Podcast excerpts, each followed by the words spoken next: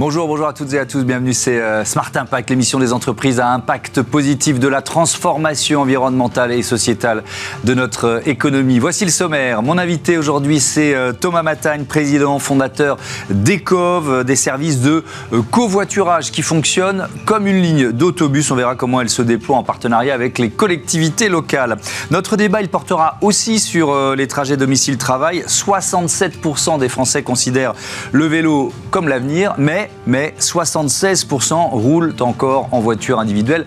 On verra que les entreprises ont un rôle à jouer pour euh, aider leurs salariés à passer à cette mobilité douce euh, et le plus souvent électrique. Et puis dans notre rubrique consacrée aux startups euh, éco-responsables, vous découvrirez Futura Gaia et ses fermes verticales. Il sera question de géoponie rotative. Voilà pour les titres, c'est parti, c'est Smart Impact.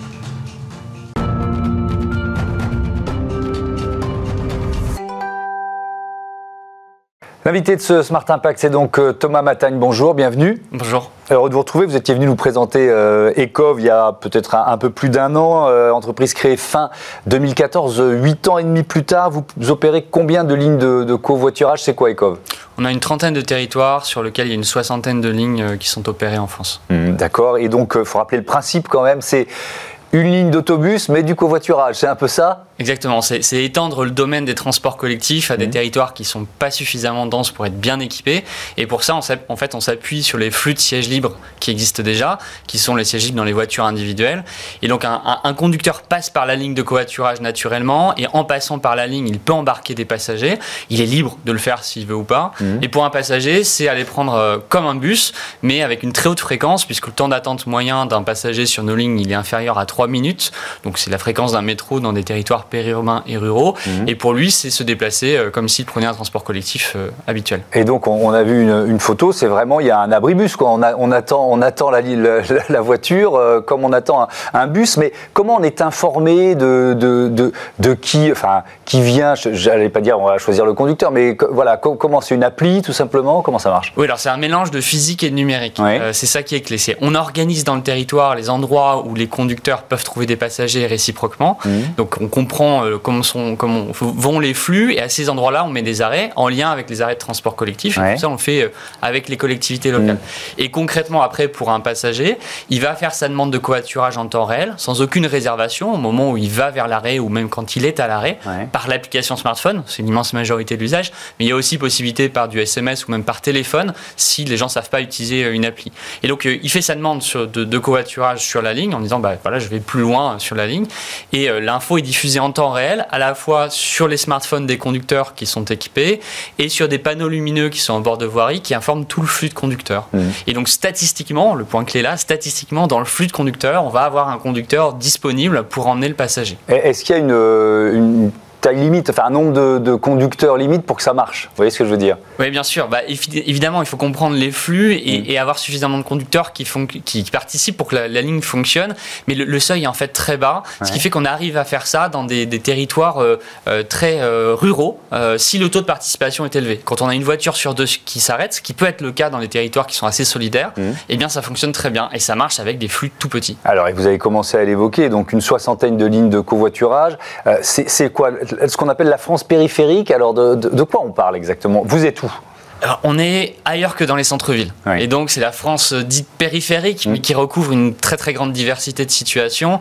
Nous, on on l'appelle aussi la France qui conduit. C'est la France qui est un peu euh, obligée. Qui n'a pas, le choix. Qui n'a pas le choix. Euh, pour l'essentiel des gens, mm. prendre la voiture, c'est une obligation. C'est pas forcément une volonté, un choix. Et la prendre seule en particulier, c'est rarement une volonté. Mm. Mais par contre, c'est des territoires qui sont pas suffisamment denses, qu'on a construit pendant tout le siècle, le 20e siècle, hein, avec justement les sorts de la voiture, pas suffisamment dense pour être équipé de bons transports collectifs, puisqu'il n'y a pas assez de personnes à transporter. Donc faire passer un bus toutes les 10 minutes, on mm. n'arrive pas à le remplir. Donc on n'en met pas, donc les gens sont dépendants de la voiture. C'est à ça qu'on s'attaque. Euh, est-ce que le conducteur gagne de l'argent? Ou est-ce que c'est bénévole Alors ça dépend des lignes. Il y a des lignes qui sont euh, sans partage de frais et ça marche très bien. Et il y en a d'autres, il y a du partage de frais. Il y a deux types de partage de frais. Le fait pour un conducteur de proposer ses sièges libres, c'est déjà quelque chose. C'est participer à un service mmh. public euh, et avoir une petite indemnité de la collectivité pour ça et une indemnité supplémentaire quand on embarque un passager. C'est des petits montants, on est de l'ordre de 1 euro pour proposer ses sièges libres et puis 2 euros par passager pour des trajets de 30 km. Donc euh, si on embarque un passager, ça fait 10 centimes par kilomètre par exemple. C'est vraiment du partage de frais. C'est intéressant pour le conducteur puisque bah, ça permet d'absorber une, partie des coûts et c'est très efficace économiquement. Mais alors votre modèle économique, il repose pas là-dessus. Il, il, repose sur les collectivités locales, c'est bien ça. C'est ça.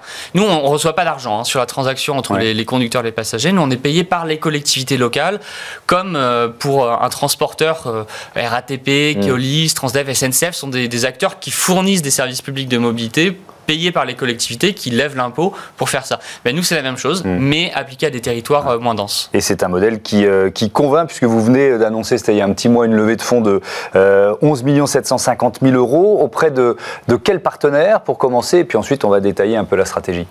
Alors, on a la, Banque des Territoires euh, qui, qui nous accompagne depuis 2018, qui, qui, continue de nous accompagner, qui participe à ce tour de financement. On a ensuite BNP Paribas sur ses fonds propres, les fonds propres de la banque, au mm. titre de son investissement à impact. On a ensuite Maïf Impact, qui est le fonds à impact de, la Maïf. Et enfin, on a Adem Investissement, mhm. qui est euh, le bras armé pour l'investissement de l'Agence de l'environnement et de maîtrise de l'énergie et qui déploie les, les fonds de France 2030. Qu'est-ce que ça va vous permettre de faire C'est quoi la stratégie? Alors, on, continue de notre stratégie qui, depuis le début, est celle de faire à la fois de l'innovation radicale euh, sur plein d'aspects euh, technologiques, data, mais aussi euh, social, mhm et la mise en œuvre sur le terrain parce qu'il faut bien être sur le terrain pour arriver à faire en sorte de, changer les usages. Et donc on a un objectif de très forte accélération du, déploiement euh, des lignes de covoiturage euh, en France, puisqu'on se focalise sur la France pour l'instant, mmh. euh, et en même temps de continuer de, l'innovation et de faire grandir les deux ensemble. Oui, mais alors quand on parle d'innovation, c'est quoi? Bah, sur la data, sur la connaissance du, trafic, euh, des, conducteurs, des passagers Il y a ça. Euh, comprendre les flux de voitures, ce n'est pas simple. Bon, déjà, il y, a un sujet autour de la data. Donc, continuer de développer ça. Ouais. Continuer de développer ça. On a mmh. déjà euh, on a un bureau d'études à part entière qui, a à ses propres outils qui sont assez uniques puisqu'on s'est concentré là-dessus. Mais mmh. donc, il y a encore un champ d'exploration très important avec des nouvelles sources de données notamment. Mais il y a aussi plein d'autres sources d'innovation. En fait, ce notre slogan, c'est la voiture est un transport collectif. Mmh. C'est vraiment repenser le système routier comme un système de transport collectif. Or, le système routier, donc les routes et les voitures, ne sont pas du tout pensées pour ça. Donc concrètement, c'est arriver à euh, faire en sorte qu'on s'intègre davantage dans le véhicule, pour que ça soit naturel en fait dans le véhicule de pouvoir partager ses sièges libres, de pouvoir embarquer un passager. Quand vous dites on s'intègre, que l'appli euh, ECOV s'intègre plus naturellement dans le véhicule, c'est ça, d'accord Que les véhicules soient utiles à ça. C'est-à-dire aujourd'hui, par exemple, les véhicules, ils ont plein de capteurs, mais ils ne mesurent pas le taux d'occupation d'un véhicule. Mhm. Alors que c'est une information qui serait très utile, par exemple, pour pouvoir accéder à des voies réservées. Ou par exemple pour accéder aux zones à faible émission. Il y a, il l'interaction entre le véhicule et son usage et l'environnement, mmh. l'infrastructure et la régulation est quelque chose qui est quasiment inexistant aujourd'hui. Mmh. Mais alors vous parlez de voies réservées. Comment on développe des voies réservées dans des zones rurales où, il y a, où on n'est pas forcément sur des deux fois deux voies? Enfin, euh, je ne vois pas comment c'est possible ça. Ah non, en zone rurale, on ne mettra pas de voies réservées. Bon, ok, alors on est bien d'accord. on ne va pas créer de nouvelles voies, etc. Mais nous, on est partout, euh, à l'exception des centres-villes. Et à l'extérieur des centres-villes, on a aussi euh, toutes les pénétrantes de métropole qui sont congestionnées. Donc ça, typiquement, ce sont des territoires sur lesquels il va y avoir des voies réservées, mmh. sur lesquels il y a des voies réservées en expérimentation en France qui marchent pas encore très bien, mais ça va s'améliorer. Mais surtout qu'on peut améliorer, c'est-à-dire qu'on peut arriver à faire plus intelligentes que ce qu'elles ne sont euh, aujourd'hui. Mmh. Et donc, euh, sur la base de, de, ce qui peut exister à l'étranger, sur des bonnes infrastructures bien exploitées et sur l'innovation qu'on peut apporter, on mmh. pense qu'il y a une réinvention du, système routier complète qui peut être faite. Et est-ce que sur les lignes déjà, déjà, existantes, il y a aussi du potentiel de développement euh, C'est-à-dire faire venir plus de voitures, plus d'utilisateurs, tout simplement? On est, on est sur aucun réseau, on est à maturité. Le plus ancien qu'on a, qui, qui est Lane entre Bourgoin-Jallieu et, Lyon, mmh. qui a ouvert en 2019 euh, aux passagers. On est toujours en forte croissance de semaine en semaine. Mmh. Donc on, est toujours dans une phase euh, de, croissance au sein de chaque ligne et des réseaux en tant que tels. Mmh. Puisqu'évidemment, c'est des systèmes de réseau, donc il faut un petit développement supplémentaire développe un potentiel complémentaire. Et il y a l'interaction en fait des lignes de covoiturage avec les autres modes de transport et notamment les premiers derniers kilomètres, euh, la trottinette, le vélo, le transport à la demande, mmh. plein de modes différents qui vont pouvoir compléter les lignes de covoiturage et qui sont aujourd'hui dans ces territoires assez peu développés. Et donc c'est là-dessus aussi que vous, travaillez en innovation. Tout à fait. C'est-à-dire que nous, ce qu'on veut, c'est que les gens puissent facilement changer leur usage de la voiture. Mmh. Donc il faut que ce soit simple. Et donc s'il y a un problème de premier dernier kilomètre, il faut aussi qu'on le règle et mmh. qu'on travaille avec des acteurs qui font ça, qu'on travaille avec les collectivités pour construire ce, système multimodal qu'on connaît très bien dans ce centre-ville, mais qui n'existe pas dans ces territoires. Est-ce que les utilisateurs sont fidèles Est-ce que à fidéliser les conducteurs et les passagers? Oui on a un taux de, rétention, un taux de fidélisation mmh. qui est extrêmement bon sur le très long terme. On perd pas mal de gens au début, mais une fois passé les six mois, euh, on est à 100%, voire à plus de 100%, c'est-à-dire que les gens reviennent sur le temps long, sur 24 mmh. euh, mois ou plus. Mmh. Donc on a une transformation profonde. Et d'autres, d'autres éléments de preuve, c'est que aujourd'hui, on a mesuré que euh, sur euh, bah, le, service line entre Bourgoin et Lyon, on a 21% de démotorisation de nos passagers. C'est-à-dire que les passagers euh, ont revendu l'une des voitures du ménage parce que pour l'un des usages de mobilité, ils n'ont plus besoin de leur voiture. Hmm. Et ça, c'est un peu le, graal ultime dans la politique de mobilité. C'est-à-dire quand les gens ne sont plus complètement dépendants de la voiture et qu'ils peuvent hmm. faire autrement, ils peuvent la revendre. Ah, un mot de, de recrutement tiens, on va terminer là-dessus, puisque vous venez de lever cette somme, près de 12 millions d'euros. Vous allez gonfler en nombre de, salariés. Quel type de, profil vous recherchez? On va, on va euh, croître, sur l'ensemble de la chaîne de valeur, donc ça va être très large en termes de, recrutement. On vise une multiplication par deux de notre, de notre équipe d'ici 2 à 3 ans. Euh, et donc on va croître sur des, postes euh, autour de la R&D, technologique et mmh. data notamment, mais aussi opérationnel, ingénierie, opérationnel marketing, euh, relations clients euh, et relations utilisateurs. Donc voilà, on va, on va continuer notre stratégie de, de, de, gestion de la chaîne de valeur dans, dans son ensemble. Et, dernier mot, budget de, com, de pub, c'est-à-dire ça se passe avec les territoires quand vous signez un, contrat, c'est le territoire qui, va, qui va faire connaître le, nouveau service Oui, complètement. Nous, on travaille en marque blanche. C'est la propriété de la collectivité, la marque. C'est un actif public, c'est logique que ce soit la, la marque de la collectivité, mais par contre, on va le mettre en œuvre pour le compte de la collectivité. Donc chaque projet va disposer d'un budget qui va nous permettre de faire connaître une marque, comme sur Grenoble par exemple, M Covatling Plus, mmh. qui est la marque locale associée euh, à la marque M, qui est la marque de mobilité de, Grenoble. Merci beaucoup Thomas Matagne et à bientôt euh, sur Bismart. On passe à notre euh, débat, les, les défis, le secteur de l'alimentation face aux défis RSE. Retrouvez le débat de Smart Impact avec Veolia.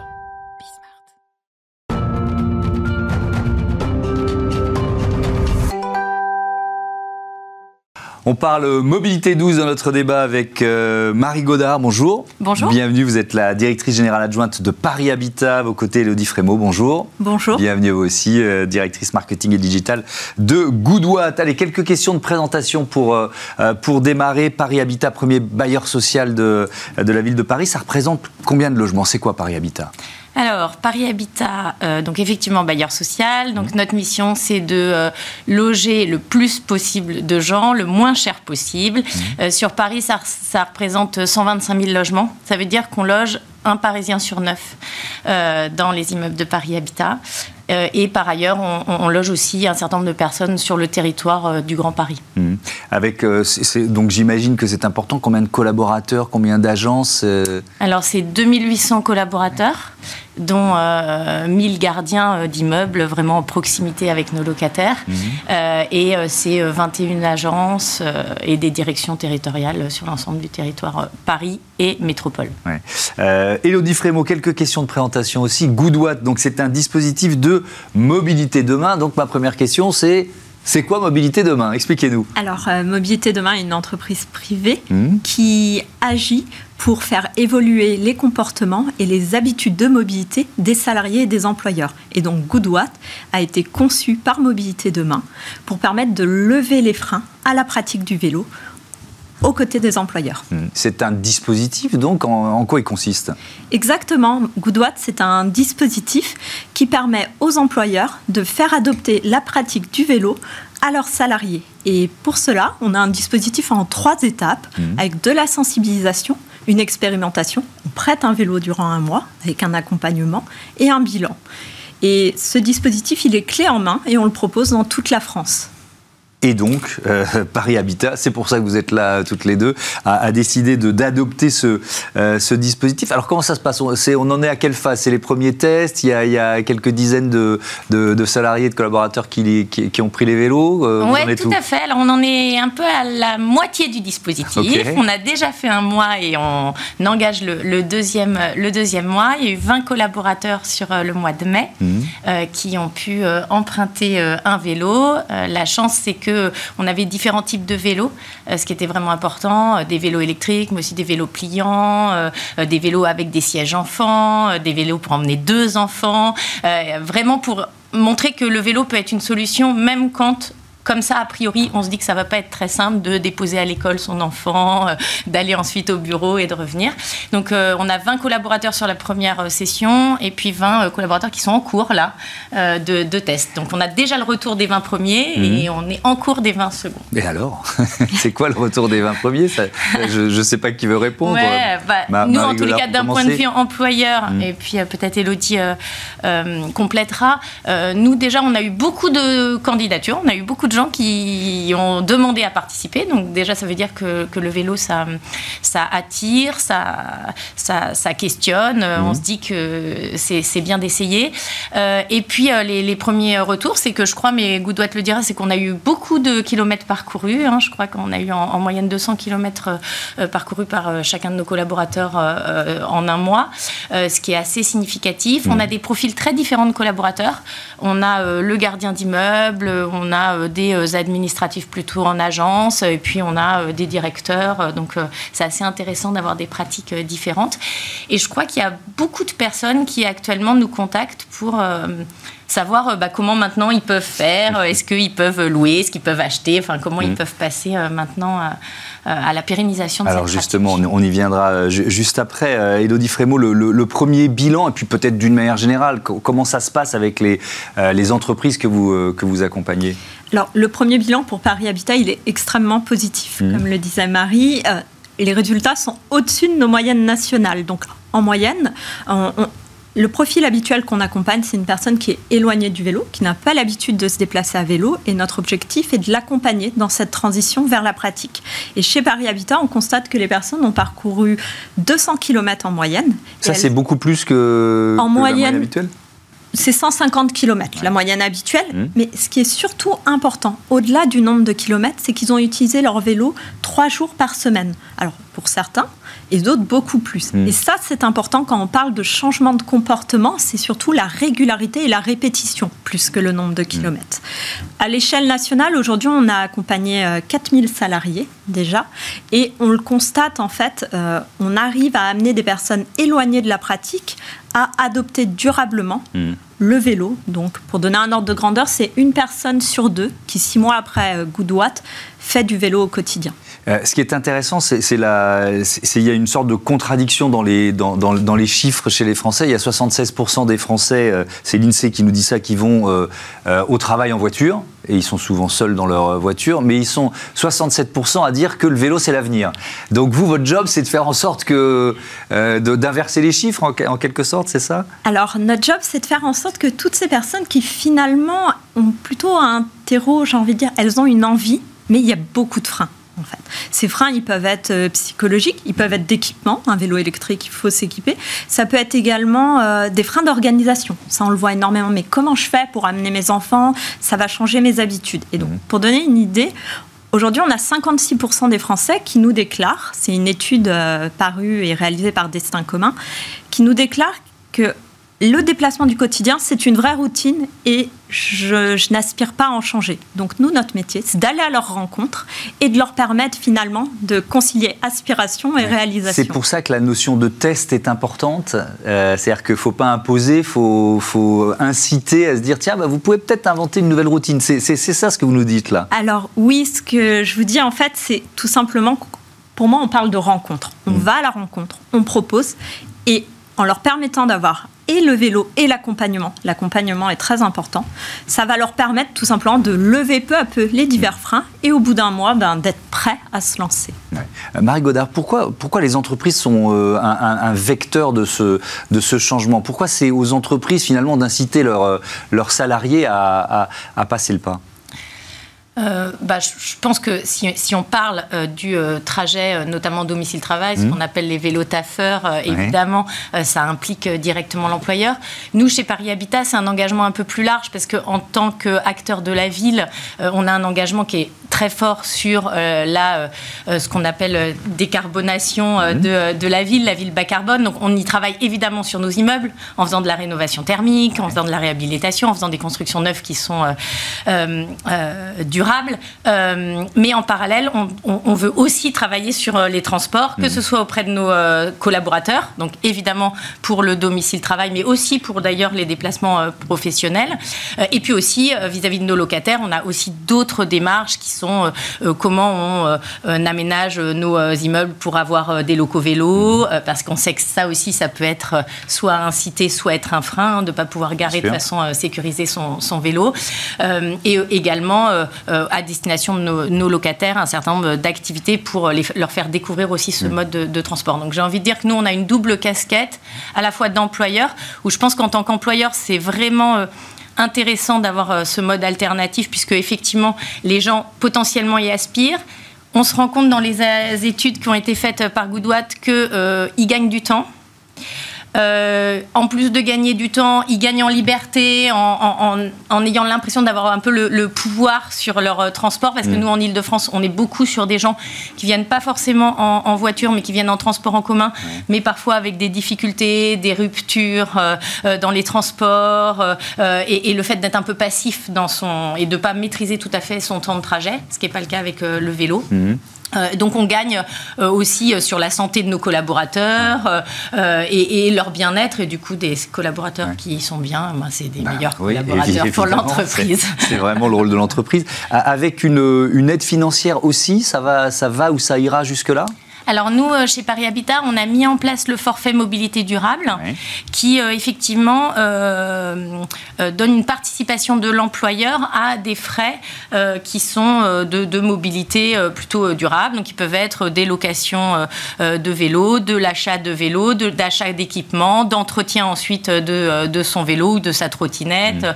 Voilà, donc c'est un, forfait qui, est, qui est alloué à, à chaque collaborateur qui le souhaite et qui va pouvoir euh, l'aider à prendre en charge un certain nombre de frais de mobilité durable. On, identifie ensemble un certain nombre de, freins à, voilà, au changement de routine, je reprends mhm. votre, votre expression. Est-ce que le prix, est-ce que le coût d'un vélo, d'un vélo électrique euh, rentre encore en ligne de compte aujourd'hui ou pas forcément? Alors oui, bien entendu, le coût de l'équipement et surtout quand on parle de salariés qui peuvent avoir des revenus avec des niveaux très divers, bien entendu, il rentre en ligne de compte.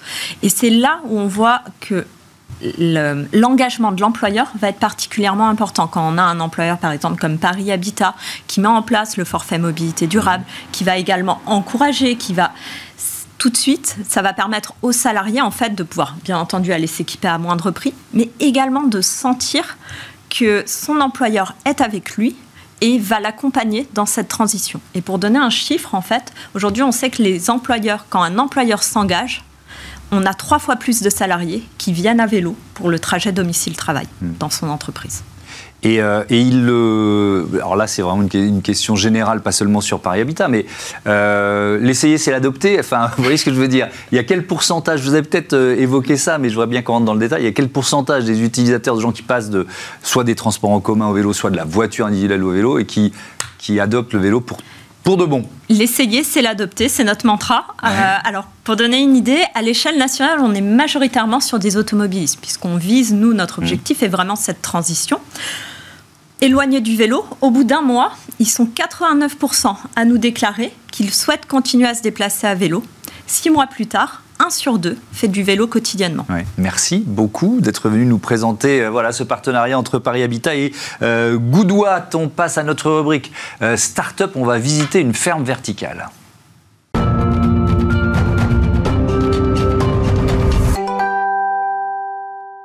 Smart Ideas, la bonne idée du jour, elle est signée euh, Pascal Thomas avec nous en, duplex, le fondateur et président de Futura Gaia. Vous l'avez créé en, 2019, vous êtes en Occitanie. C'est quoi l'idée de départ? Racontez-moi.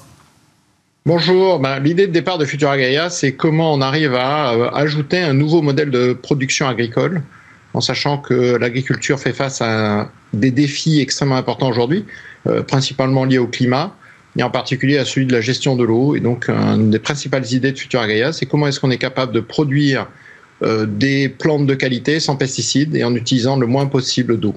Avec une logique de euh, ferme verticale, c'est ce dont on parle? Voilà, alors tout à fait. Donc on, s'installe à l'intérieur de bâtiments existants. Euh, ce que vous voyez en arrière-plan de, sur, moi, sur ma photo, c'est qu'on est allé s'installer dans un bâtiment qui a été recyclé. On recycle des bâtiments pour pouvoir leur permettre de reprendre une destination de production agricole et donc de permettre à un agriculteur qui a un bâtiment d'installer dedans une ferme qui va s'ajouter à ce qu'il fait par ailleurs. On parle de géoponie rotative. J'avoue que j'ai appris ce, mot, cette expression. C'est quoi la géoponie rotative?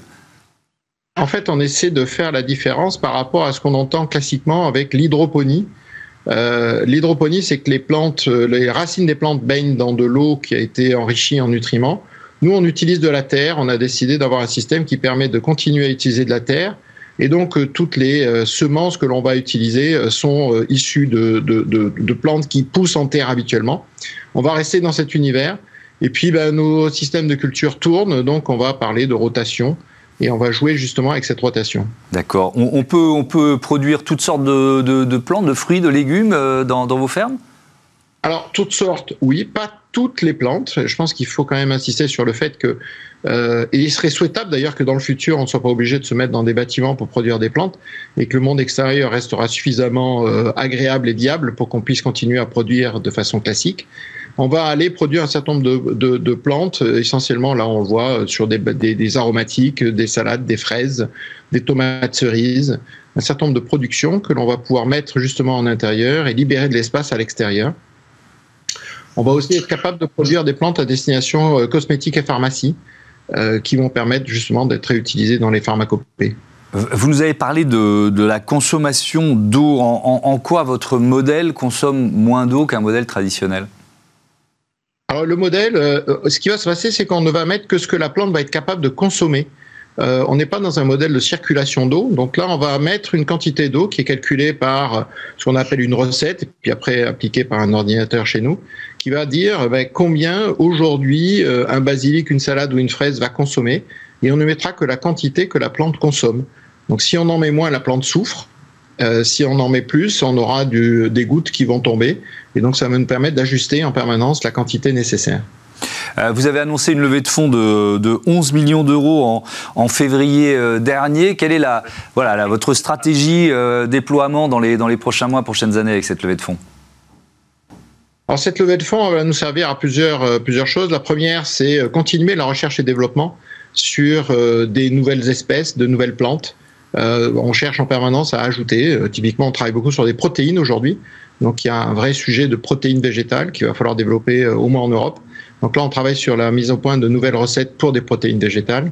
On va ajouter aussi d'autres modes de culture. Donc on cherche à aussi étendre la capacité de nos systèmes à pouvoir prendre en compte des plantes qui sont différentes.